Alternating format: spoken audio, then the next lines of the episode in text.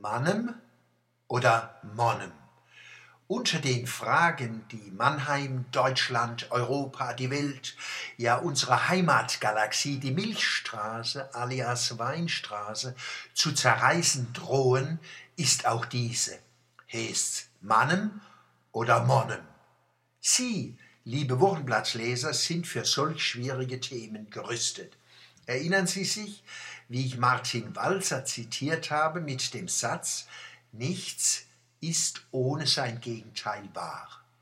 Diese Einsicht bietet eine gute Grundlage, um die Frage Monnem oder Mannem zu klären, ohne aufeinander rumzutrompeln. Wenn wir den Walzersatz neugierig betreten wie eine Stadt, finden wir dort verschiedene Bewohner, zum Beispiel das Motto mit dem einst Johannes Rau Wahlkampf machte. Versöhnen statt spalten. Wie können wir den Aufruf von Bruder Johannes für uns fruchtbar machen? Einfach, indem wir auf eine Frage, die in entweder oder Manier gestellt wird, mit sowohl als auch antworten. Die Versöhnung der scheinbaren Gegensätze ist aber nur möglich, wenn Fakten zugrunde liegen, sonst kommt statt besserem Verstehen nur Friede, Freude, Eierkuchen heraus.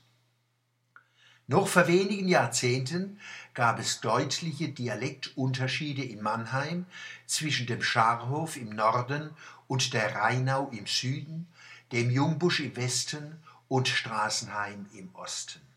Die Dialektvarianten in Sandhofen, Käfertal, Wallstadt, Seckenheim waren eher ländlich geprägt, mit saftigen Konsonanten und geräumigen Vokalen, die Innenstadt, Oststadt, Schwetzingerstadt und der Lindenhof eher urban.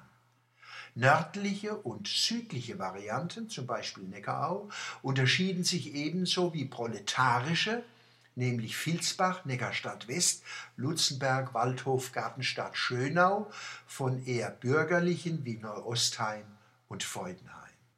Und die Differenzen überlagerten sich auch noch. Diese reizvolle Vielfalt ist inzwischen einer Mannheimer Binnenglobalisierung zum Opfer gefallen.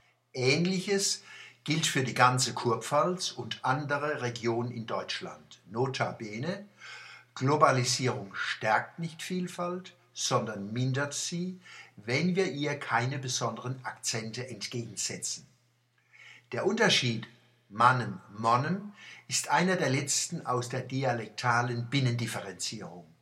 Ich sage und schreibe Monnen, weil ich das als Bu in der Gartenstadt so gelernt habe und weil ich die proletarische, also die kraftvollere, musikalischere Variante bevorzuge. Es ist die Sprache Sibyl Herbergers, der im Schlommloch an der Altrheinstraße das Kicken gelernt hat. Südmannheimer und die aus bürgerlichem Milieu, die feine Leut halt, die sich nah beim hochdeutschen Guter fühlen, sagen Mannen. Allah, von mir aus, genießen wir die alte Vielfalt, solange sie von der neuen Einfalt noch nicht völlig erdrückt worden ist.